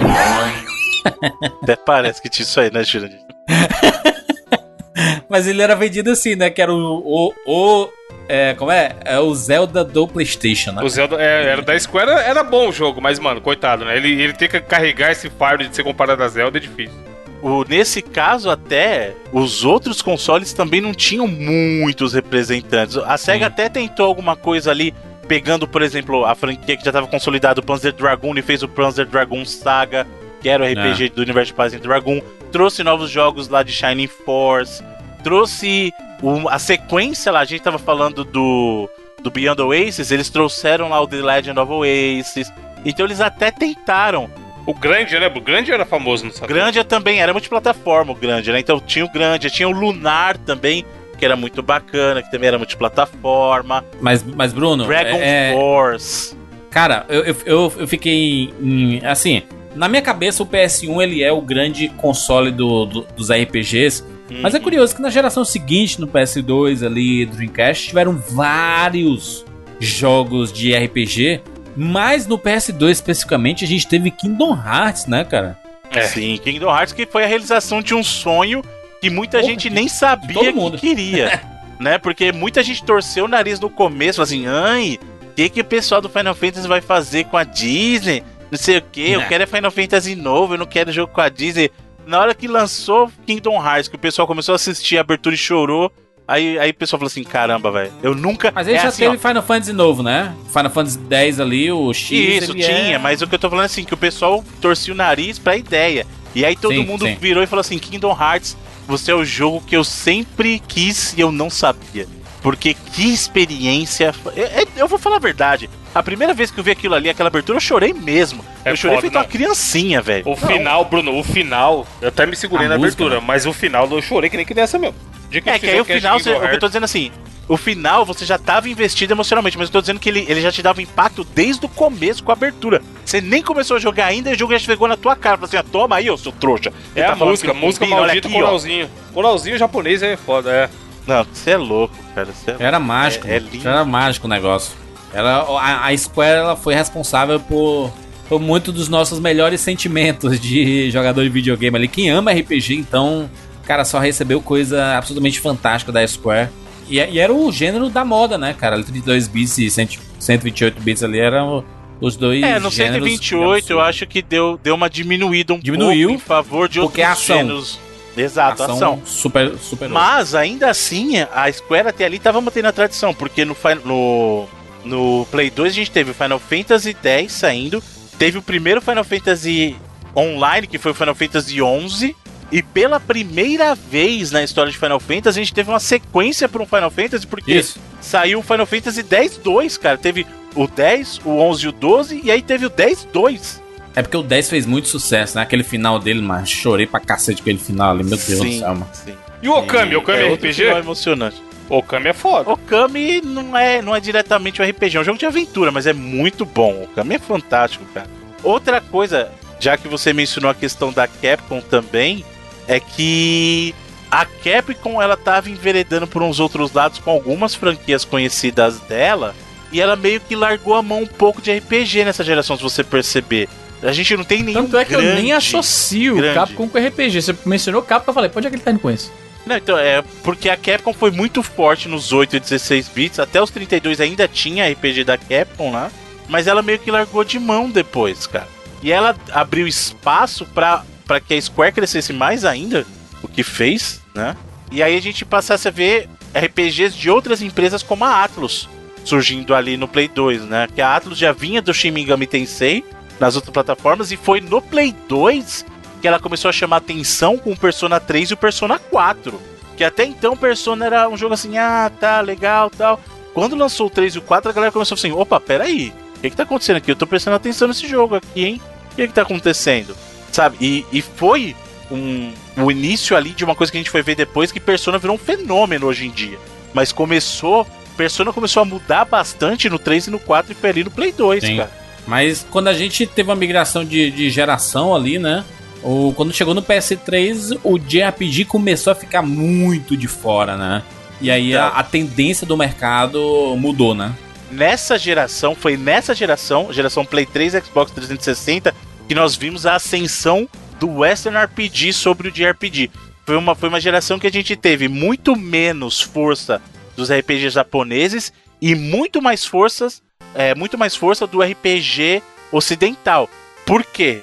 Só nesse expoente a gente tinha o Dragon Age, como a gente já falou, Elder Scrolls chegando com tudo no Xbox, né? Já vinha de uma de um, digamos assim, uma boa parceria no Xbox original, mas no 360 foi mais forte ainda. Mass Effect chegando, né? Você teve a, a série Souls, né? Que aí a gente discute se Souls chega a ser um Western RPG ou não.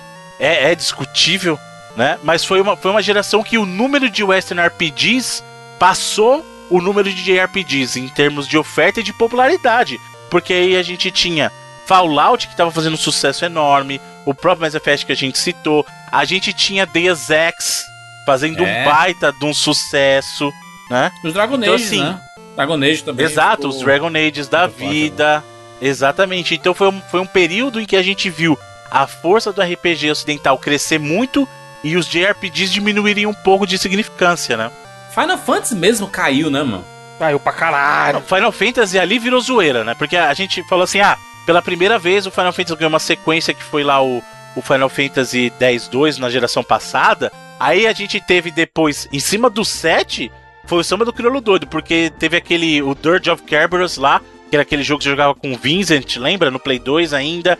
Teve um jogo que foi muito bom, que na minha opinião é melhor que o RPG, que o Final Fantasy VII original, que é o Crisis Core do PSP, que é fantástico. Que ele conta a história, ele é uma prequel do Final Fantasy VII, cara. É muito bom esse jogo. Esse Muito jogo foi, bom. tipo, foi muito popular na época que lançou, mano. Exato, Aqui. é, é sensacional. E aí, quando chegou na geração do Play 3 ali 360, Final Fantasy, tipo, deu uma minguada, porque ele ficou, olha que engraçado, ele ficou no Final Fantasy 13. 1, 2 e 3, porque teve Final Fantasy 13, aí ficou Final Fantasy 13 2, Final Fantasy 13 3. Eles ficaram batendo nessa tecla do Final Fantasy 13. Aí depois veio o Final Fantasy 14, que voltou para aquela coisa do online que o 11 tinha, né? Que é o RPG com foco na- no, no, digamos, o MMO de Final Fantasy. E aí só depois, na geração seguinte, que a gente foi ver o Final Fantasy XV, cara. Sendo que o Final Fantasy XV foi o produto criado na base do que eles eram, do que era o projeto Final Fantasy Versus já, que já tem mais de 10 anos, já tinha 10, mais, mais de 10 anos quando ele foi lançado. Que era pra É. ter sido lançado no período pós-13, sabe? É, ficou, ficou muito ruim. Se perdeu. A, a franquia meio que. O próprio Final Fantasy XV, ele meio que é, ele é perdido. Não, eu acho que ele é um baita de um jogo com um gameplay muito bacana, porque aí a Square também foi modificando o sistema de combate de Final Fantasy. Isso foi uma coisa que a gente até já Mas, não é, discutiu. não, mas, mas não, mas não, não, não é disso que eu tô falando, sabe? Eu, eu- eu falo que o, o principal de um, de um RPG é a história, sabe? E a Square utilizou da- das piores formas possíveis pra é, é, é, explicar a história. Lançou um filme, aí você tinha que assistir o filme pra entender o que aconteceu. E aí você começava o jogo, você tava meio perdido se você não tivesse visto. Cara, é é uma decisão meio ruim, sabe? Tipo uma mídia depender de outra pra você compreender sabe? É uma decisão meio errada, sabe? Eu acho que eles, eles erraram na forma que eles fizeram Final Fantasy XV. E isso é muito ruim, porque o Final Fantasy XV é um jogo que tem uma mecânica bem diferente e, e- e bem interessante, mas parece que é um mundo meio vazio, assim, sabe? Eles não conseguiram se adaptar tão bem ao Western RPG, sabe? A gente tava tendo tanta coisa boa, cara. Tanta. Você pega o Skyrim desse, você pega o The Witcher, sabe? Olha o, o nível dos jogos, mano. Esse- esses outros aí, né? Tipo Shadow of Mordor, né? Esses Westerns RPG que fizeram, fizeram tanto sucesso porque eles conseguiram mesclar bem universo, história e jogabilidade, sabe? E, e foi o que virou, sabe? Virou a, a coisa boa do Western RPG foi isso, sabe? E aí, onde é, onde é que ficou o celeiro de grandes RPGs do mundo? Nos portáteis, na Nintendo DS, 3DS, sabe? Ali Exato. tem uma, um universo gigantesco de, de RPGs, né? Tanto é que o Vita e o 3DS, nesse período, foram os consoles que mais receberam de RPGs. Justamente porque o que aconteceu? Nessa geração Play 3 360 teve a ascensão do Western RPG e segue até hoje, porque muitos jogos que a gente vê hoje em dia são Western RPGs. E aí os JRPGs ficaram relegados, entre aspas, aos portáteis. Tanto que os jogos mais vendidos no Vita, por exemplo, são jogos de RPG japoneses. Jogos do, do 3DS, você vê uma presença muito forte de RPG japonês também. Então os portáteis foram que ficaram com essa responsabilidade de, de manter a chama do JRPG viva. É, não. E, e- e teve, e teve jogo, viu? O Bravely Default, mano. um Fantástico jogo, mano. Sim, Os, os Pokémons, os é Monster fantástico. Hunt, o- os Fire Emblem, Bruno. Só, só jogão, mano. Uhum. Só jogão. É. Porra, nem me Só- fale de Fire Emblem que eu fico triste que a, a Intelligence matou o meu amado Advance Wars pra continuar com Fire Emblem. Ai, É, ai. mas- é o que vende, né, Izzy? O pessoal tem que ir no que vende. É o que vende. Eu entendo, eu até entendo, mas eu não sei, eu não colhei os números, então eu não posso falar. Mas o. Será que o Advance Wars tava vendendo tão pouco assim? Pra eles matarem. Bruno, mataram, porra, mataram. É, Eu não, não, não sei, não sei. Mas eu, eu, eu sei que os Pokémons, né, fizeram estrada ali no DS, no 3DS, né? Como tem jogo, né? Muito jogo ali, mano. E as versões, né? Aquele Golden Sun. Golden Sun é sucesso no, no Golden DS. Sun do Game Boy é, é o melhor RPG dessa época, desse período, mas com certa facilidade. Golden Sun era pro Game Boy o que o Wild Arms foi pro PlayStation 1, cara. É, é- é fantástico o trabalho que eles fizeram. Aquele Zelda lá do DS também era bom, hein, Bruno? Qual? O Spirit Tracks? O Phantom Hourglass, Phantom, esse aí, Phantom aí. Porra, bom jogo, mano. Uhum. E o Between. Between Worlds é, que é é a nova versão do, Link do Between Worlds é muito bacana também. Muito bacana. Maluco, mano. Espetacular, mano. Um dos melhores jogos do 3DS. Eu adoro Zelda e, e o, e o que mais me lembra RPG em Zelda são é o do Super Nintendo, né? E essa nova versão, né? Do, que saiu pro, pro, pro 3DS, né? Porque o tipo o Ocarina, o, o Breath, eles são mais. Eles não, eles não parecem RPGs, RPGs. Se bem que eles têm cara de RPGs ocidentais aí, né? Aliás, é capaz do Ocarina ser o pai desses RPGs ocidentais, né? Desse, do, do jeito, né, de se fazer com esse mundo aberto, Não, cara, não. possibilidades e tudo. Muito pelo contrário, Juras. O Zelda, o Legend of Zelda, não o Link, os Legend of Ocarina. Zelda foi assumir as, as raízes verdadeiras de Western RPG agora. Ele sempre teve um pezinho ali. Mas antes de Ocarina já existia o gênero de Western RPG. Como eu falei, isso aí nasceu lá nos computadores, né? Tá, tá. o, sim, sim. o Western RPG é um legado dos RPGs de computadores, entendeu? Que já É eram que eu mais do mundo aberto, assim, sabe? O mundão aberto. Que o Ocarina tem nessa liberdade. Mas Ocarina não é um mundão aberto. Mas é, o Ocarina é ele é aberto. muito segmentado. Não, ele tem segmento pra caramba. Sim, mas ele, mas tem. Quando ele tá lá na, em Hyrule, lá na- nas graminhas, ele andando com a iPhone e tudo mais. Tem um mundo aberto. Não, não é caralho. É bem fechado, mano. Não, não é fechado assim, não, mano. Compara com esse novo. É. Sim, mas não é aberto. não, compara com aberto- esse novo. Qualquer é coisa comparada com esse novo fica fechado, mano. Não, o Witcher não fica. Não, mas claro, tá comprando o Witcher. com- Sim, mas, porra, você fala o Zelda, o Zelda não é mundo aberto, mano. O Ocarina, coitado. Ele é um, sem, um semi. Era de 64, mano. Nintendo 64, há muito tempo atrás, mano. Vou pensar assim. Enfim, vamos lá, listinhas de é, jogos de RPGs aí mais consagrados. Esse top é um dos mais difíceis, hein, mano? Porra, Cara, é se, história, se do pra universo. mim, que, que não, Não, joguei pra mim é quase nada, tá porque eu não hoje- joguei nada, então eu vou passar Não, a mano. vez. Eu não joguei RPG. Brother, o único RPG que eu joguei por assim um tempo que, que- que eu posso dizer que não, eu realmente joguei o jogo foi Pokémon, cara. Que um dos meus saves de Pokémon tem uns 50 horas. Nenhum outro jogo de seu RPG. top 5. É só Pokémon, Coloca- mano. Os top 5 faz, de só- Pokémon? faz top 5 Pokémon. Top 5 Então, Pokémon. Beleza, eu vou começar então. Eu tenho o Red, o Fire Red, o.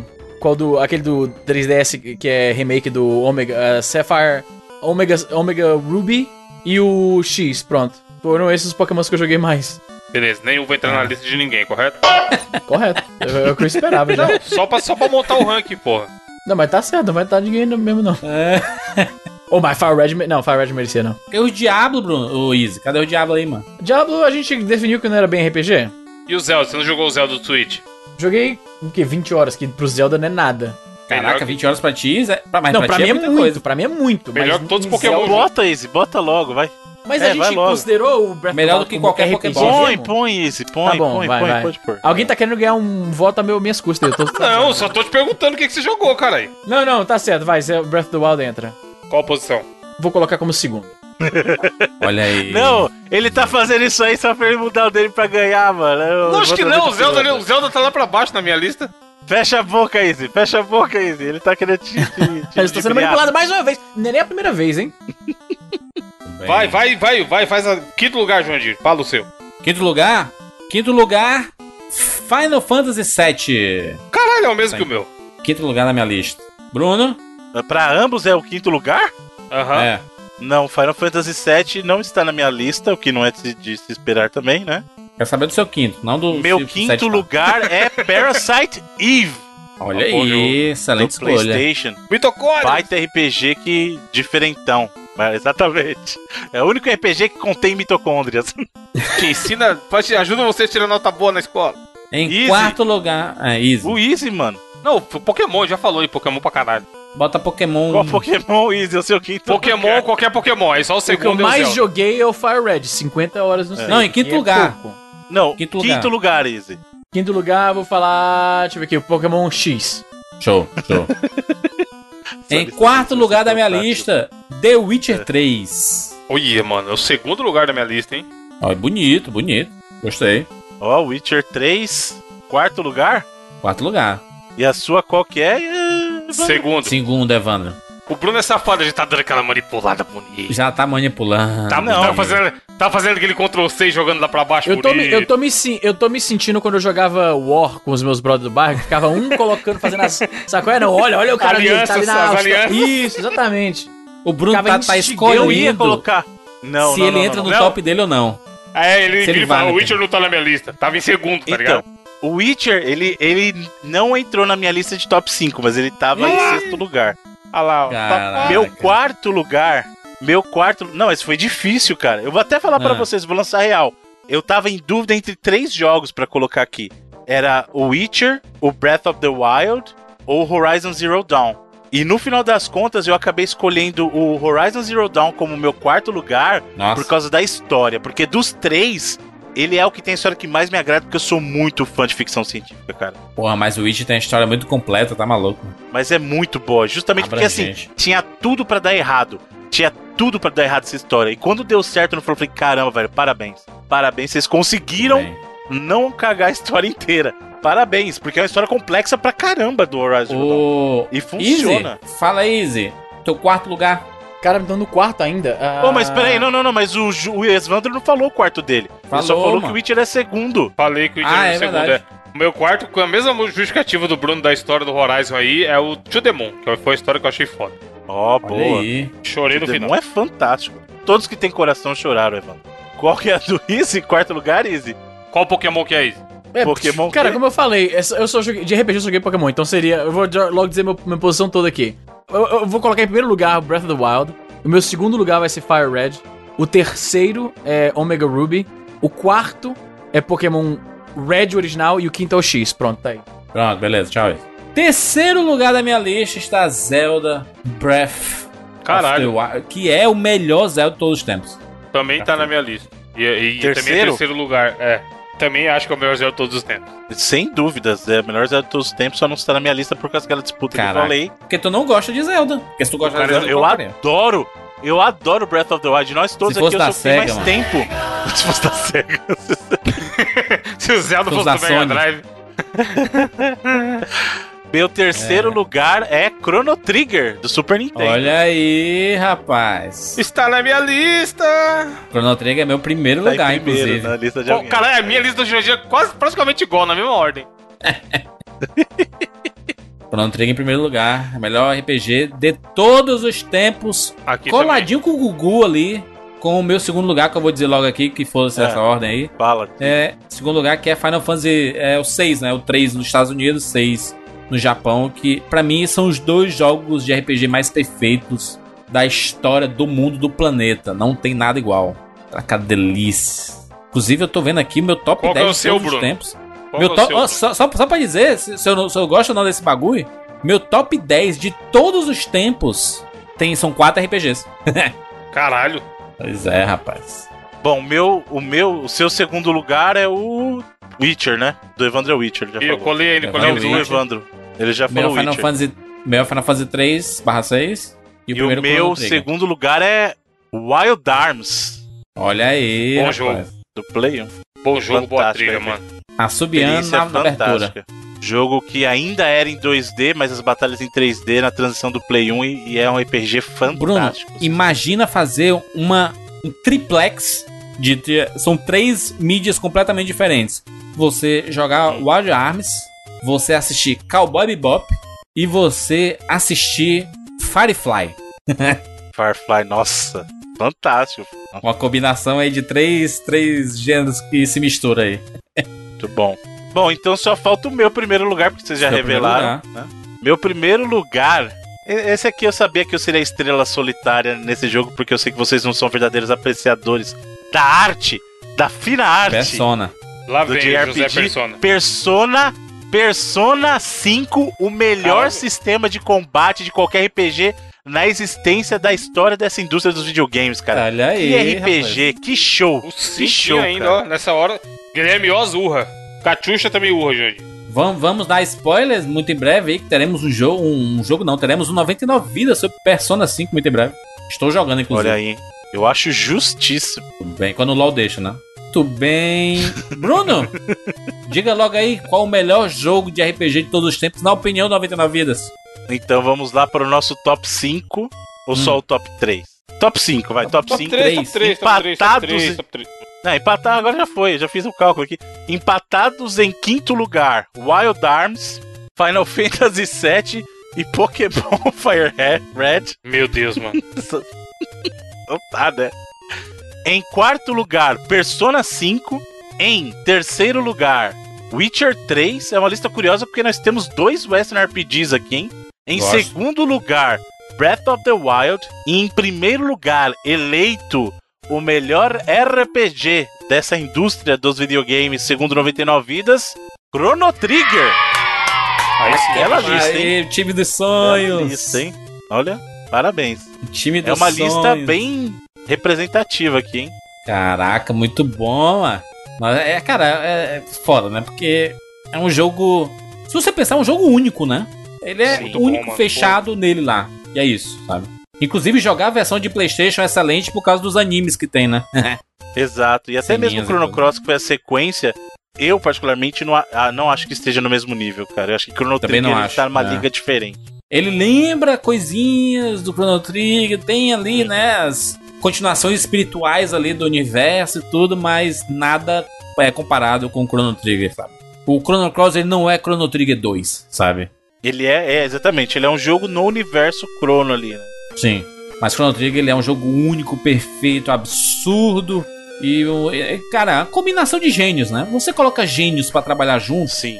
aí saiu o que saiu. isso que dá. A gente, a gente tem um 99 vidas. Eu vou até de cabeça aqui, eu acho que é 99 vidas 22, que é um 99 vidas muito legal. Que a gente fez inclusive com o André do Jogabilidade na época, lá Exato. em janeiro de 2012. É, é um podcast bem bacana.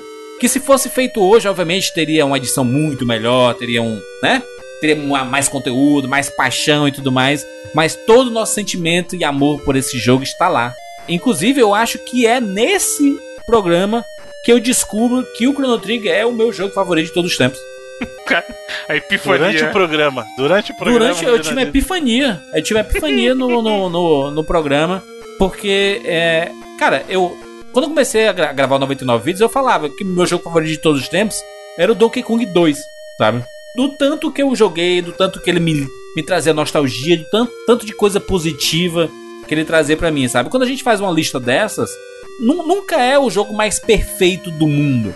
Apesar de eu achar Donkey Kong 2 um jogo perfeito, mas é, é mais o que a gente sente, né? O que a gente lembra, o que é importante pra gente, sabe assim? Com o passar do tempo, eu comecei a- pensar e rejogar Chrono Trigger. Eu, caraca, mas esse é um jogo que, que fundamentou o meu gosto por RPG e por, e por esse gênero que eu gosto tanto e, e a- o, o jeito de se contar a história, sabe? O tipo. Eu acho, tudo que tem no Chrono Trigger e tem no Final Fantasy tem as coisas que eu gosto, por exemplo, de consumir.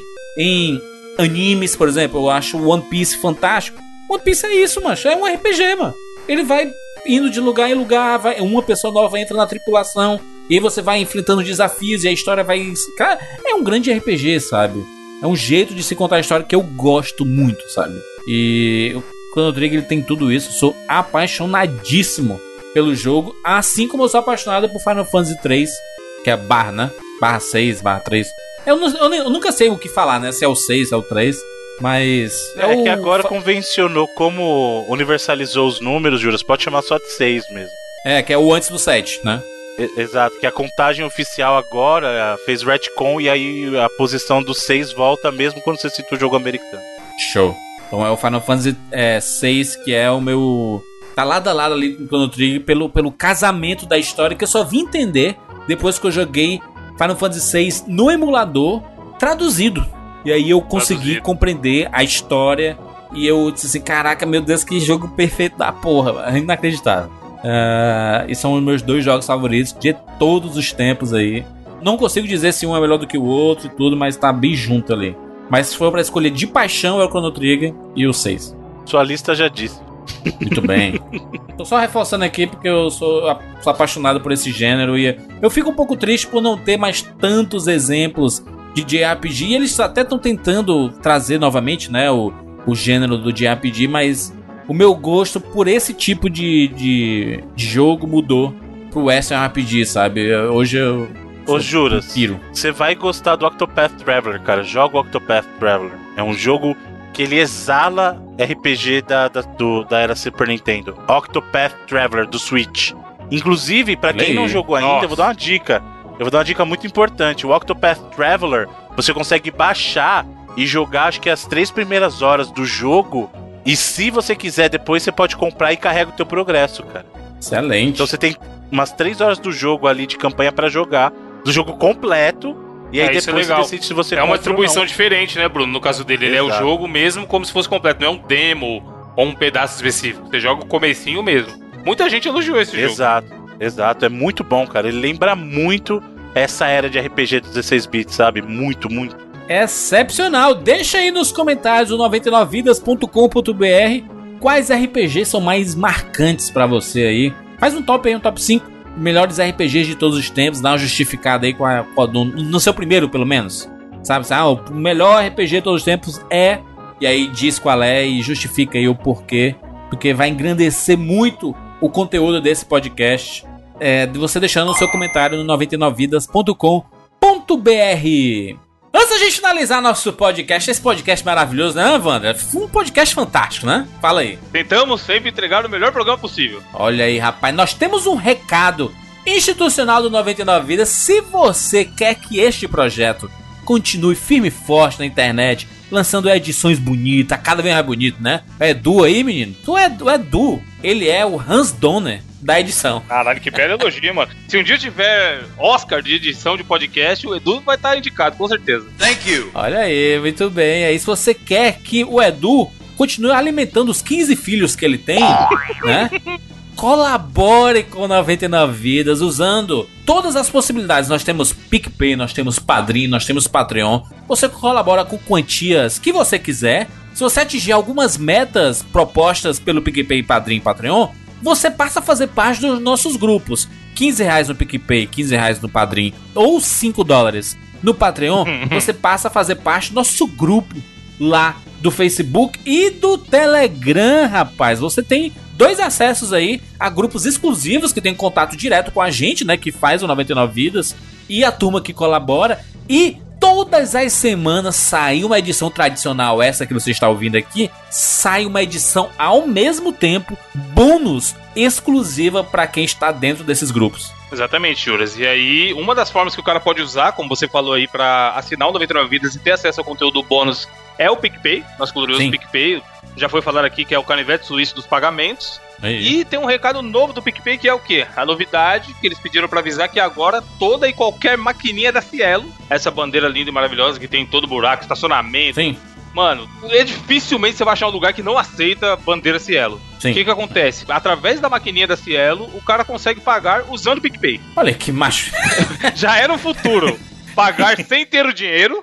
Agora você vai pagar sem ter o dinheiro sem ter o cartão na sua mão. Tendo, tendo apenas o celular e o PicPay bonitinho instalado lá e tal. Macho, ó, Ev- Evan- Evandro, o PicPay deu vazão, deu utilidade ao QR Code. Exatamente, A porque, tecnologia. pô, eu, eu trabalhando na área de publicidade, marketing, o caralho, por várias vezes já estive desenvolvendo projetos, em reunião, não sei o que, tendo ideias, e os caras, caralho, podia colocar um QR Code, hein? E todo mundo olha assim e fala, mano, não, né? Porque realmente, QR Code é aquela parada que o normal é você olhar e falar, porra, por que, que eu não entro direto nesse site? Porque eu tenho Sim. que abrir minha câmera, e aí eu vou ler o QR Code e ele vai me direcionar pro site, ou vai me direcionar pra baixar o aplicativo, enfim.